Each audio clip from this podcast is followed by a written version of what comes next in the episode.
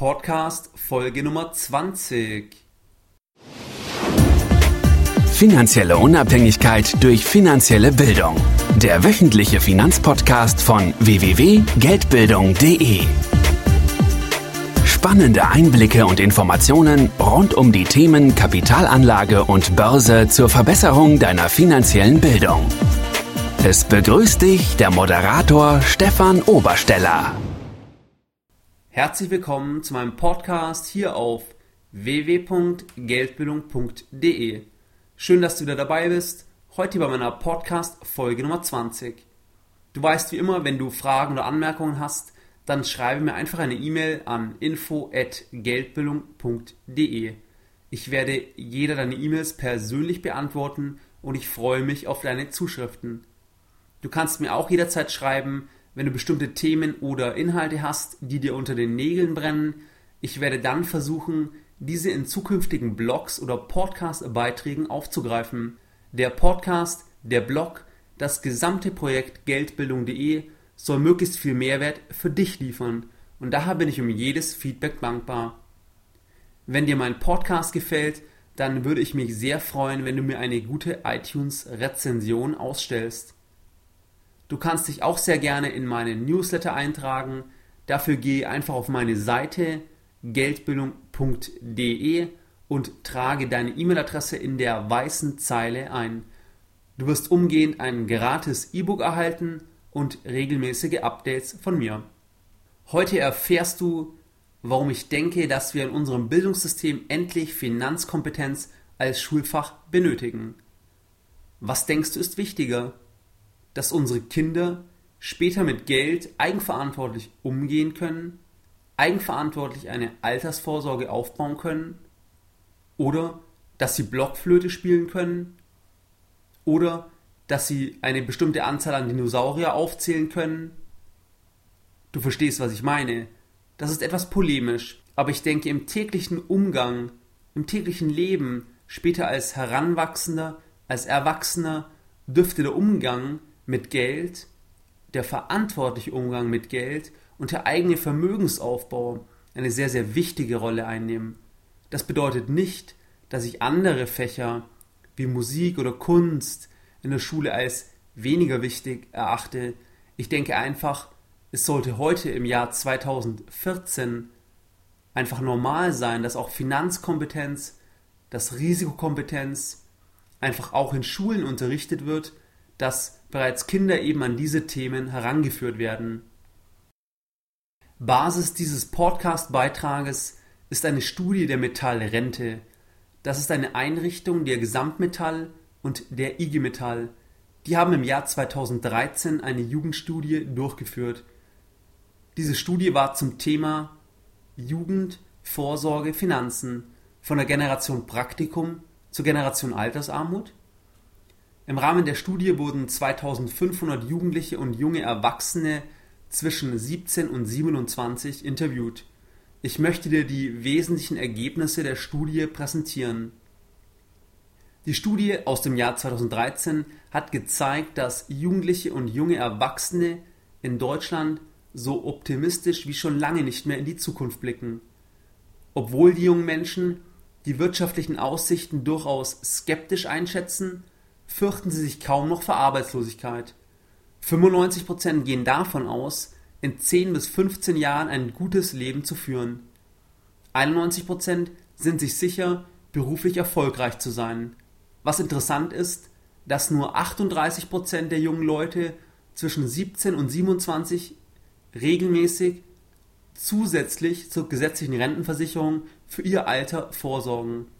Im Rahmen der Studie hat sich auch ergeben, dass die jungen Leute sich generell bei den elementaren Fragen der Zukunftssicherung überfordert fühlen. Sie fühlen sich schlecht informiert und von Staat und von Politik im Stich gelassen.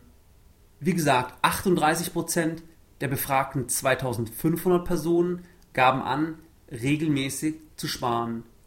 Jetzt ist ja interessant, wie sparen denn diese jungen Menschen? Das heißt, was sind ihnen vertraute Anlageformen? Bei diesen eben die sparen, haben 65% angegeben, dass sie in Sparbuch, Festgeld und festverzinsliche Wertpapiere einsparen. 60% sagten, dass sie in einen Bausparvertrag einsparen, 51% in die Riester-Rente, 37% in die private Lebensversicherung, etwa 36% in die private Rentenversicherung, etwa 38% in die betriebliche Altersvorsorge und nur, Achtung, nur 15% in Aktien und Aktienfonds. Und diese Quote ist gegenüber 2009 sogar noch tiefer. Dort war im Rahmen der Studie die Quote noch bei 19%. Eine weitere interessante Frage im Rahmen der Studie war, in Bezug auf die Altersvorsorge, welche Anbieter sind den jungen Leuten bekannt und in welchem Maße vertrauen sie diesen Anbietern? Beispiel Investmentfonds. Diese sind sehr bekannt im Rahmen der Studie. 78% gaben dieses als bekannt an. Aber nur wenige vertrauen Investmentfonds. Nur 32% schenken Investmentfonds ihr Vertrauen. Das fatalste Ergebnis oder das gefährlichste Ergebnis aus meiner Sicht ist, dass bei der gesetzlichen Rentenversicherung das Ergebnis war, dass diese sehr bekannt ist mit 90 Prozent, das ist weniger erstaunlich, aber dass mit 74 Prozent diese Form der Altersvorsorge ein hohes Maß an Vertrauen genießt. Aus meiner Sicht absolut zu Unrecht, weil ich ja selbst noch nicht so alt bin und ich denke, dass unsere Generation also unter 30 oder um 30, eben sehr, sehr wenig gesetzliche Rentenansprüche haben wird oder effektiv inflationsbereinigt nur sehr, sehr wenig Rente bekommen wird. Ich möchte dir noch ein anderes Fallbeispiel von Professor Gerd Gigerenzer geben. Ich habe eine Reihe an Büchern von ihm gelesen und dieses Fallbeispiel ist aus seinem Buch Risiko. Ich habe dort einen Link in die Show Notes zu seinem Buch gepackt. Professor Gigerenzer hat 1000 Deutsche, die 18 Jahre oder älter sind, folgende Frage gestellt. Stellen Sie sich vor, Sie haben 3000 Euro Schulden. Sie zahlen einen Nominalzins von 12% im Jahr. Jeden Monat zahlen Sie 30 Euro ab. Wann haben Sie die Schulden getilgt? A in weniger als fünf Jahren, B in fünf bis zehn Jahren, C in elf bis fünfzehn Jahren, D in sechzehn bis zwanzig Jahren, E nie. Was denkst du, haben die meisten geantwortet? 15% gaben als Antwort in weniger als fünf Jahre.